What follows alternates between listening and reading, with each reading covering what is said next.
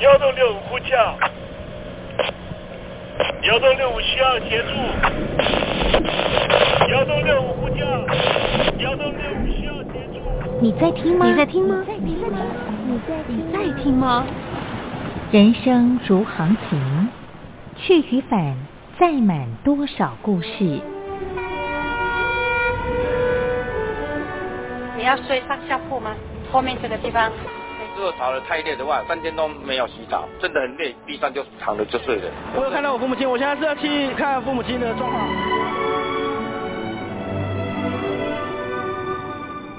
聆听故事湾，让每个故事找到属于自己的码头。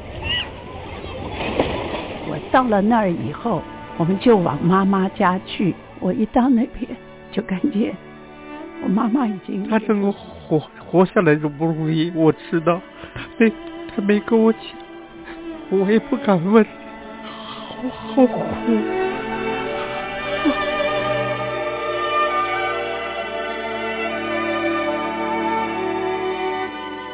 聆听故事湾，聆听故事湾。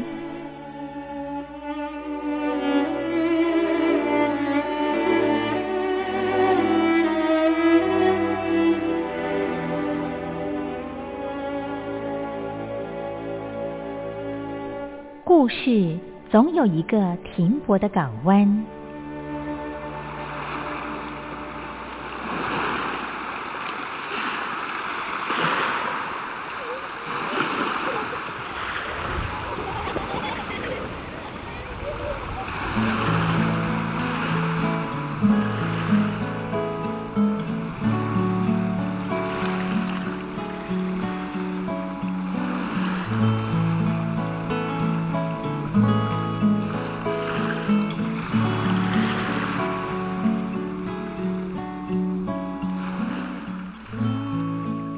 一二三四五六七七六五四三二一，大陆听众朋友您好，我是您的好朋友东山林，在台北问候您。正在为您进行的栏目就是聆听故事湾，一二三四五六七七六五四三二一，全年无休，每天在空中为您服务。您在每天的凌晨三点十分，或是傍晚的六点十分，都可以在光华之声频道收听到这个栏目。聆听寰宇趋势，不用太多解释，因为聪明的你心中自有诠释。亲爱的听众朋友，我们的节目早晚各一次，听众朋友你可以选择最适宜的时间，和东山林共度这短暂的五十分钟的时光，就在光华之声的频道空中相见。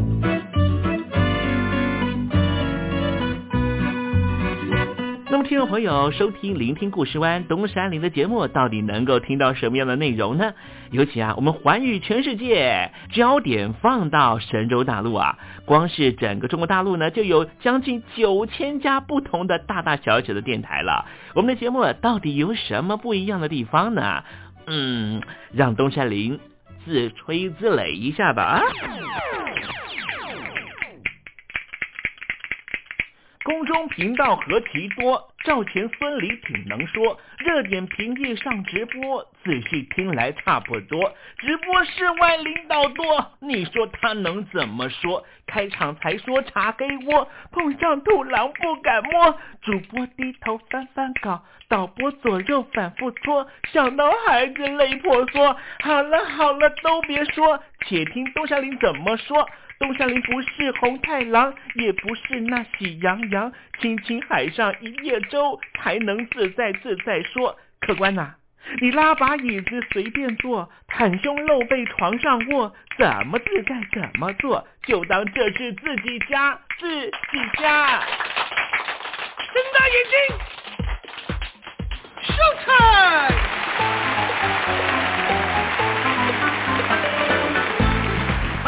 你好，我是你的好朋友东山林，在台北问候您。正在为您进行的栏目就是聆听故事湾啦。为什么节目的开场要这样的隆重呢？因为在凌晨三点钟的时候才进行我们的节目啊。听众朋友可能正在打瞌睡之中，或是呢在睡梦之中，所以呢要赶快把听众朋友呢让那瞌睡虫踢到九霄云外啦。听众朋友，今天的节目非常的精彩，千万不要错过了。那么精彩的内容到底包含了什么呢？赶快让东山林为您报告。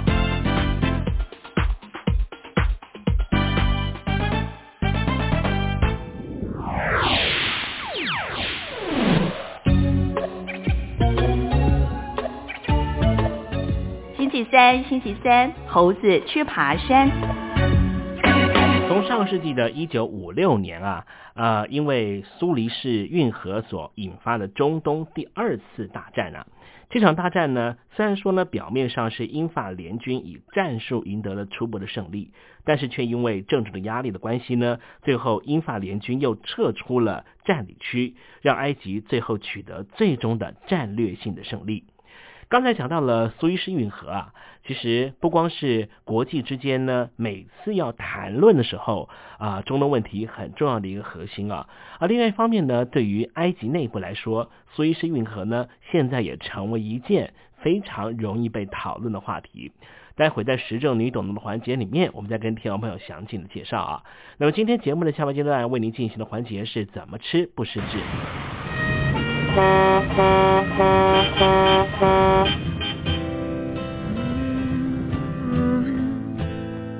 听众朋友，你会感觉现在的日子过得很鸟吗？我是维里安，相信我，只有逆着风才能飞上青天。只要我能相信我，逆着风就能飞上天空。您现在收听的是《聆听故事湾》。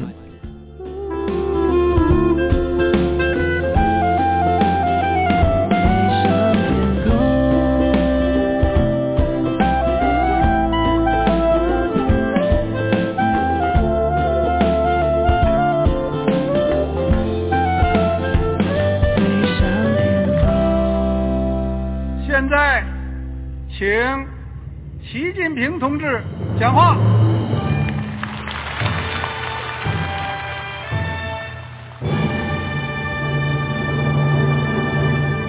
中国梦必须紧紧依靠人民来实现。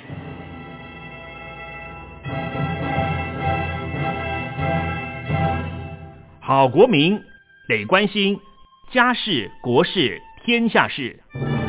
呃，谢谢发言人。我们注意到啊，现在那个外面有很多关于前中央政治局委员周永康的一些消息和报道。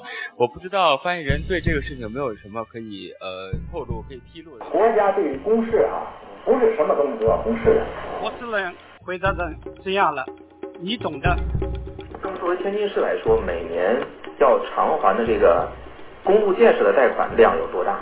哎，这个好国民这个偿还得回避时政敏感议题。因为他这个这个事儿我就不好再说太细。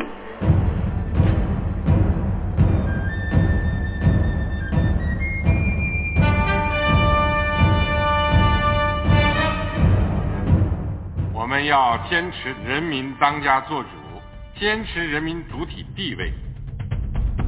任何官方不宜说太细，希望您体谅的话题，尽在时政，你懂的。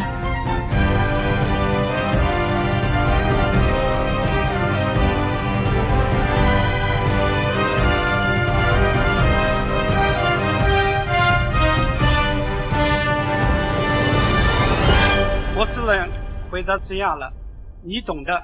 那些官方无法为您说太细的事情，就让东山林为您详细的说明白。天婆早上好，晚上好，正在为您进行的栏目就是聆听故事湾。此刻为您进行的环节就是时政，你懂的，一同关心焦点话题。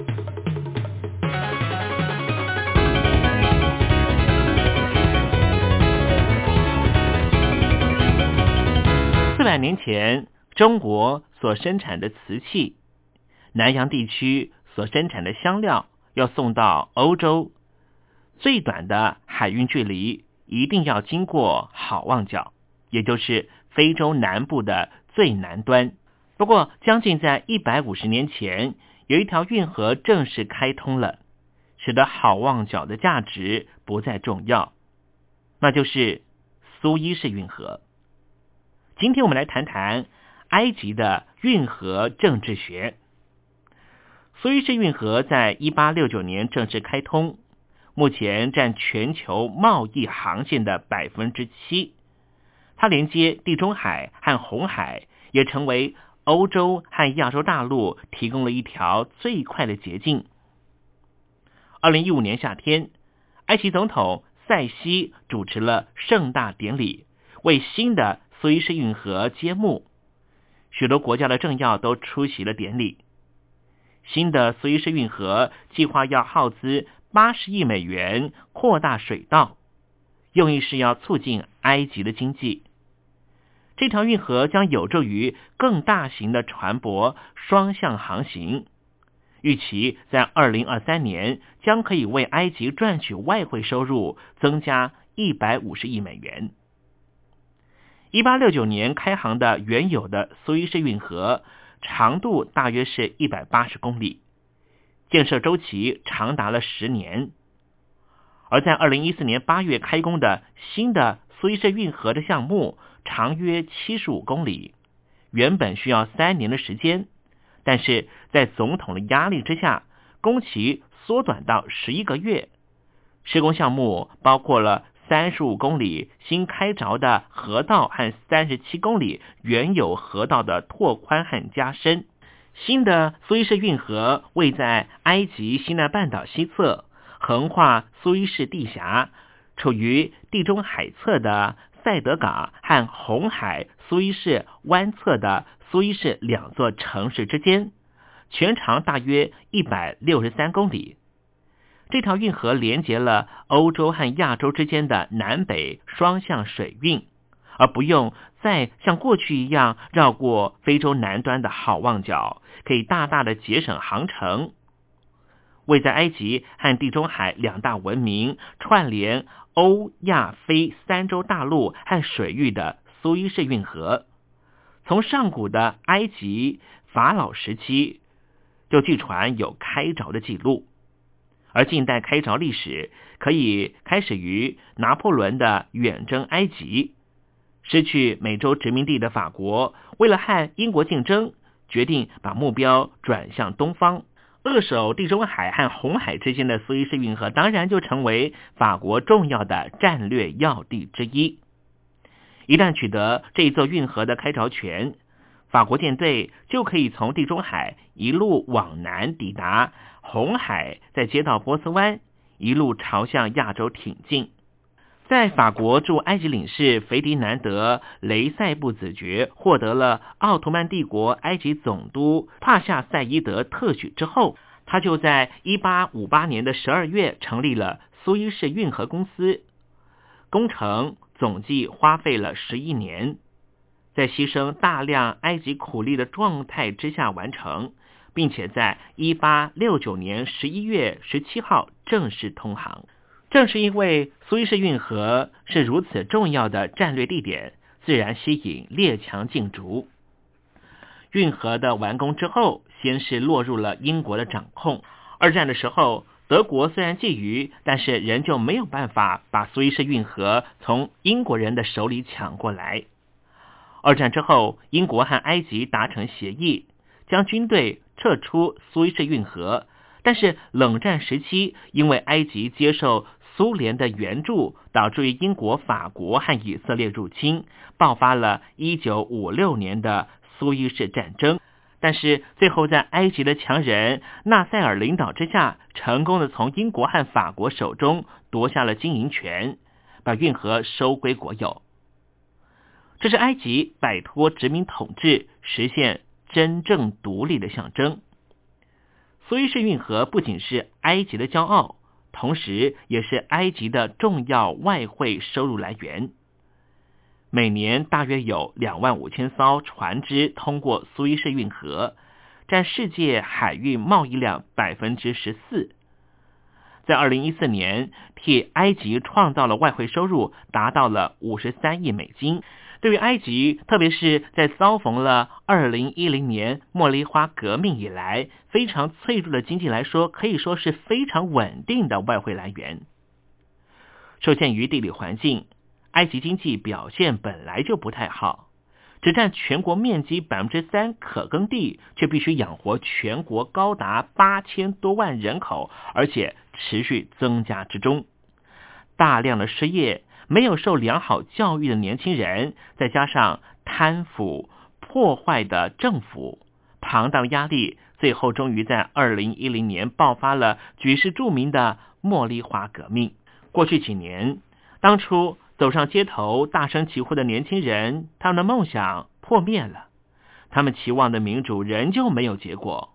动荡不安的局势，以及害怕国家沦入伊斯兰教基本教义派的掌控，让军政府再度回朝。这一群埃及年轻人发现，他们用血换来的改革，又重新回到革命前的景况，失业率仍旧很高。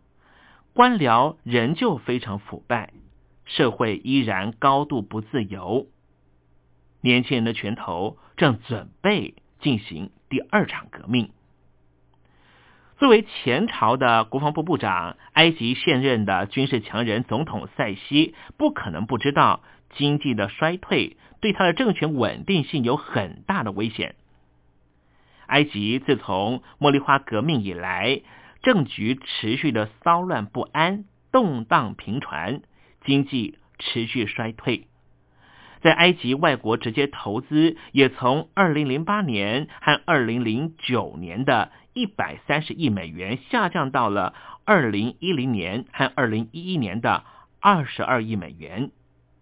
尽管二零一三年和二零一四年外国直接投资都恢复到了四十亿美元。但是要回到革命前的水平，仍旧有一段很大的差距。这对于承诺为埃及带来稳定和经济发展的军政府而言，是很大的隐忧。因此，塞西总统急需要一个很重要的政绩，来向埃及的民众和国外的投资者知道他发展经济的决心到底有多强。所以，他自然就把目光转向了埃及的骄傲——苏伊士运河。苏伊士运河对于塞西军政府的重要性有两个：第一个是，他又重新唤起了埃及人关于军方将运河从列强手中夺回的那一段荣耀记忆；第二点就是。这样，国际的标杆性工程能够向全球的投资人展现他领导能力和雷厉风行拼经济的决心。因此，他在二零一四年五月上台不久之后，就下令要扩建苏伊士运河。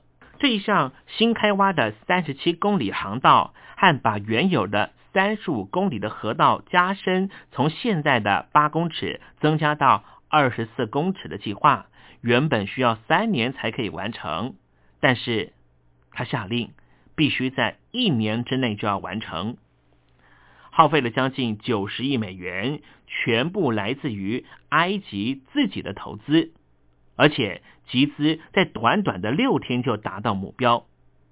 完工之后，新的更深的运河将可以加快船只通行速度。并且可以让更大的船只通行，航行时间也会缩减一半。原来往南开的航程从十八小时缩短为七个小时，而且等候通行时速也从十一小时降到三个小时。根据埃及官方的估计，苏伊士运河扩增之后，运输量可以增加一倍，每天可以通过的船只由之前的四十九艘。到二零二三年的时候，可以增加到九十七艘，营收渴望从二零一五年大约五十三亿美元，到二零二三年的时候可以增加到大约一百三十二亿美元。埃及政府更希望能够在运河周边成立自由贸易区，并且希望能够在二零二三年把这些自由贸易区的产值让它达到埃及经济的三分之一以上。但是有许多的国际财经专家分析，对于埃及政府这样预期数字，实在是非常怀疑。他们指出，世界贸易的流量不可能会增长到埃及政府所希望的那样的高度。此外，来自于巴拿马运河的竞争，可能也会影响苏伊士运河的收入。在中美中的巴拿马运河的扩延将在二零一六年完工，尤其是在亚洲和北美航道方面，巴拿马运河的扩增将会影响到苏伊士运河的重要裁员。同时，国际经济学家也表示，贪腐、腐败的官僚和落后的法规才是埃及经济发展落后的元凶。因此，扩展苏伊士运河最直接好处可能是在政治上，而不是在经济利益上。有许多的埃及本地人也提出质疑：是不是应该把这笔钱花在社会福利或是改善基础建设上？作为阿拉伯世界里人口最多的国家，同时也是美国在中东地区最重要的盟友，埃及非常希望能够重返过去的荣光，希望苏伊士运河扩建工程能够为埃及经济注入一阵活水，稳定发展经济，才能够带领埃及人盼望已久的民主制度。二零一一年的一月二十五号。埃及爆发了革命，掌权将近三十年的穆巴拉克独裁政府垮台。一年之后，民众透过自己的选票选出了出自于穆斯林兄弟会的穆尔西，成为第一任的民选总统。二零一六年正好是民主运动阿拉伯之春五周年的纪念年，但是埃及政府不断的加强管控。严控社群网络，逮捕可疑人士，甚至有剩余人士表示，埃及政府的迫压恐怕是最近几十年最严重的。在埃及革命五年之后，现在的埃及既不民主也不繁荣。埃及现在的军政府塞西总统推翻了之前民选总统的穆尔西政权，穆尔西只执政了一年。就在大规模示威中遭到军方政变，被逼下台。更在二零一五年夏天的时候，因为煽动暴力等罪名，遭到了军政府判处死刑。之后，埃及政局持续的动荡不安，上任的新政府持续过往的高压统治，民主之路不进反退。二零一五年的一月二十五号。民众上街纪念埃及革命四周年，也和军方和警方爆发了大规模的军火冲突，导致于至少有二十五个老百姓在街头惨遭打死。二零一六年是埃及革命的五周年，埃及军政府和许多亲政府的媒体不断呼吁民众千万不要上街抗议。此外，埃及政府严密的监控脸书、Twitter 这一些社群网站。虽然说有民众曾经在脸书上面发起活动，号召在阿拉伯之春的重要据点开罗解放广场发动抗议示威。脸书上面有说五万人会参加，但是埃及军政府的维安人员早就驻守在广场多时。活动专业也在军政府的要求之下立刻删除，脸书也拒绝对此发表评论。埃及知名记者和人权倡议者霍山就说：“埃及政府目前的压迫程度，甚至比一九五零年代的埃及政府还要糟糕。”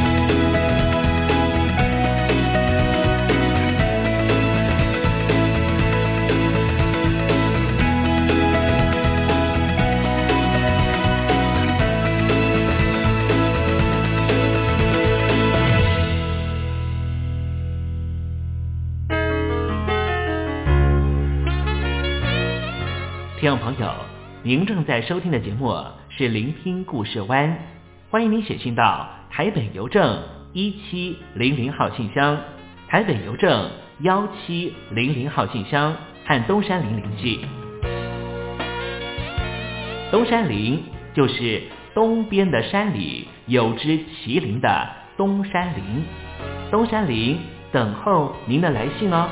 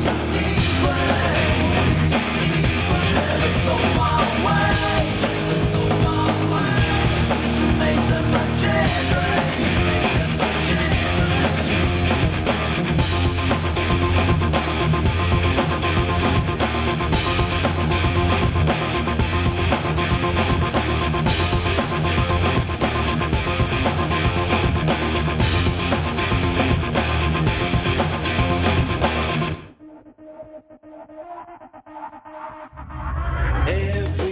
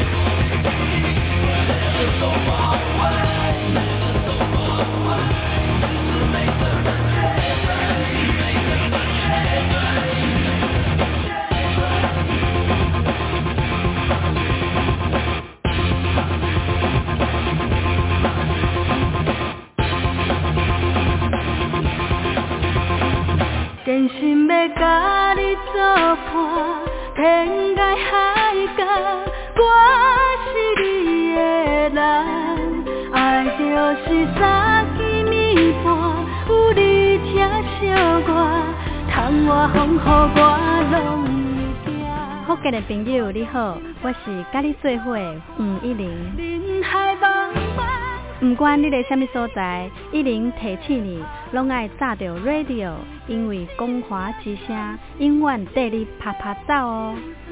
我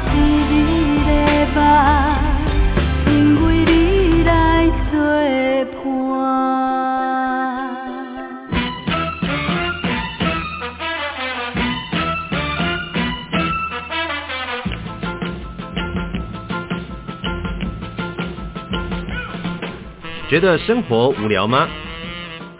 觉得日子无趣吗？给您专业的两岸政治国际新闻，给您精彩的生活娱乐医疗休闲，您要的生活即时信息都在光华之声。贴近光华之声，丰富您美丽幸福的人生。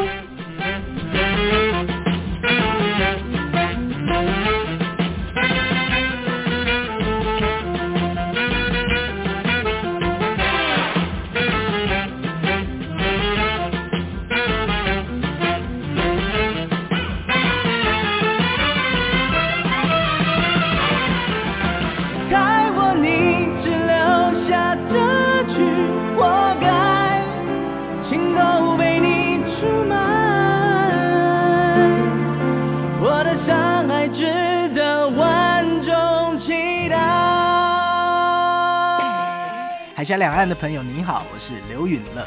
不论你在哪里，不论你正在做什么，都要允许自己快乐哦。我的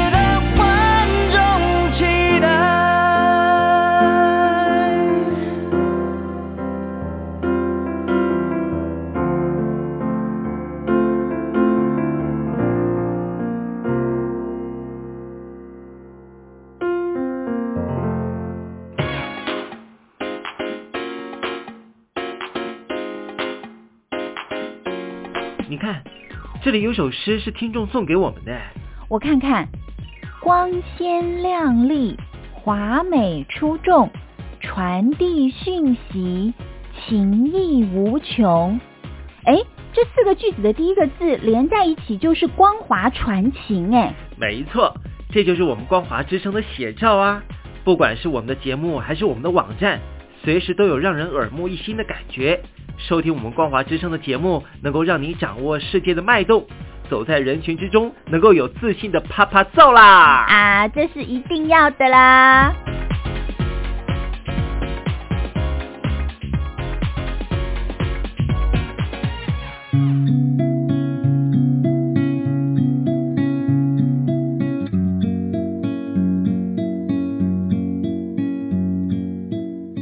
中国大陆有超过一千万名失智症患者，超过半数没有诊治，因为我们社会替他们贴上痴呆的标签。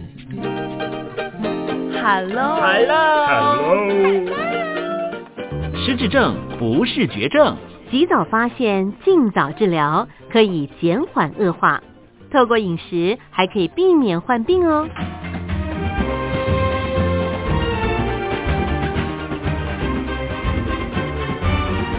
跟着东山林就知道怎么吃不失智。Hello Hello，听众朋友，我是你的好朋友东山林，在台北问候您了。又到了怎么吃不失智的环节，跟着东山林一起发现不失智的饮食秘方吧。今天啊，要向听众朋友介绍的食材呀、就是大蒜。哇，大蒜吃起来呢，哎，嘴巴会有臭臭的味道啊。可是呢，它对我们的人体是有很大的帮助的、大蒜的营养成分呢，它含有许多种，包含了各种的硫化合物，像是蒜素、艾乔恩、蒜氨酸这些。另外，它还含有维生素 B1 和 B2、锗、碘、硒、类黄酮素这些重要的保健成分。谈到了大蒜的营养功效啊，它能够降低血压，减少有害的胆固醇，增加血液中的有益的高密度胆固醇。它也可以减少肝脏总胆固醇和三酸甘油脂的合成。大蒜中的蒜素是一种非常好的抗氧化的物质，它能够抑制坏的胆固醇氧化附着在你的血管壁上面，进而造成动脉粥状硬化。同时，大蒜也具有抑制血小板凝聚的功能性，它可以防止血液凝聚，并加速血液凝块的溶解，所以它能够降低动脉粥状硬化和血栓的形成。那么刚才东山林跟田友朋友介绍，大蒜有一种非常特殊的物质，叫做艾乔恩。艾乔恩啊，它是一种抗氧化的物质，它也是泛素稳定状态中能够直接抑制自由基形成的重要物质，所以它就能够降低氧化物质的产生，避免我们人体血管受到自由基的伤害而没办法复原。所以大蒜呢，是真的能够预防心血管疾病的发生哦。虽然说大蒜对人体有很大的帮助，不过呢，在烹调的时候，东山林还是要做一个提醒哦，因为大蒜所含有的蒜素非常的不稳定，经过烹煮之后就会完全消失，所以剥开大蒜之后立刻生吃，才能够获取比较多的蒜素。不过啊，生吃大蒜呢会有浓厚的口臭味啊，而且呢，也因为呢生吃大蒜呢具有刺激性，如果你的胃部常常发炎的话，其实应该避免生吃大蒜。另外，有些朋友呢吃大蒜呢会有过敏，或是引发偏头痛；也有些朋友呢在剥蒜片的时候会发生接触性的皮肤炎，这也是东山林要跟听众朋友特别提醒的地方。好啦，今天向您介绍的食材就是大蒜啊，希望听众朋友能够广泛的运用在你每天的饮食中，和东山林一起迎向健康人生。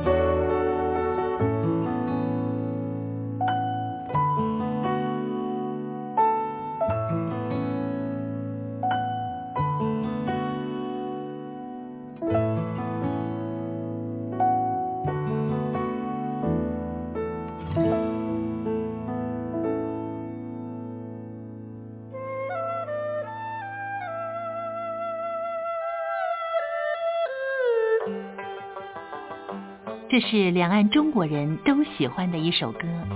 小城故事多，充满喜和乐。如果主持人播错了速度，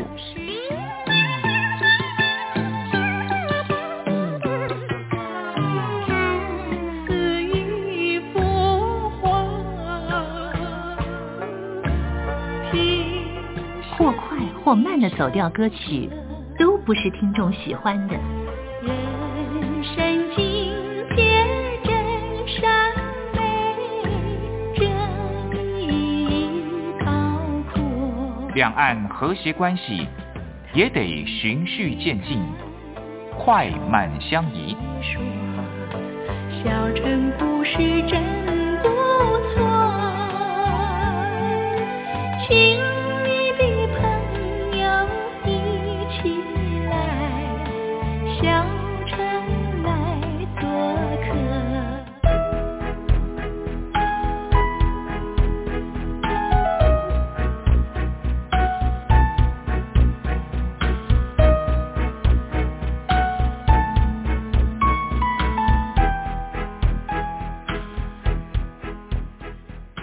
活中少不了知性的真，生活中少不了理性的善，生活中也少不了感性的美。光华之声，永远陪伴您，生活在真善美的世界。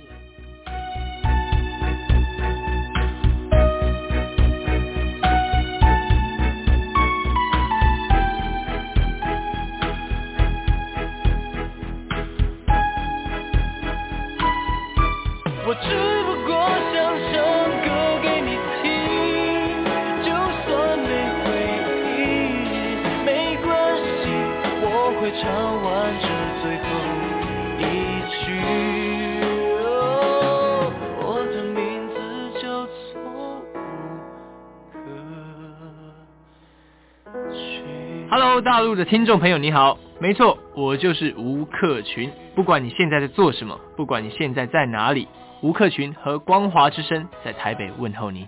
我只不过想唱歌给你听，用尽我全力，一首歌。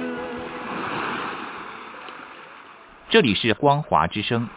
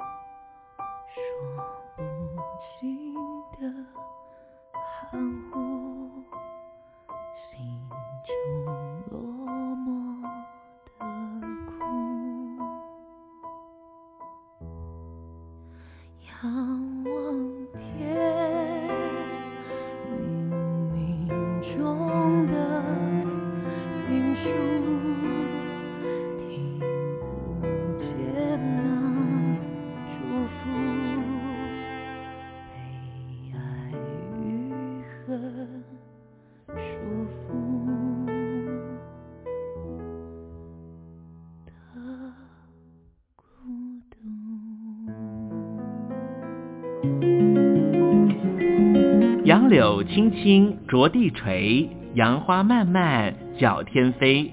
柳条折尺花飞尽，借问行人归不归？听众朋友，这首出自于隋朝的送别诗，作者是什么人已经没法考据了。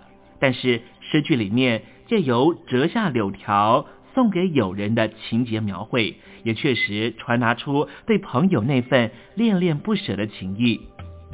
节目接近尾声了，要跟听众朋友说再见了。东山林不奢望明天和你在空中相会，只期望听众朋友明日一切平安喜乐。再见了。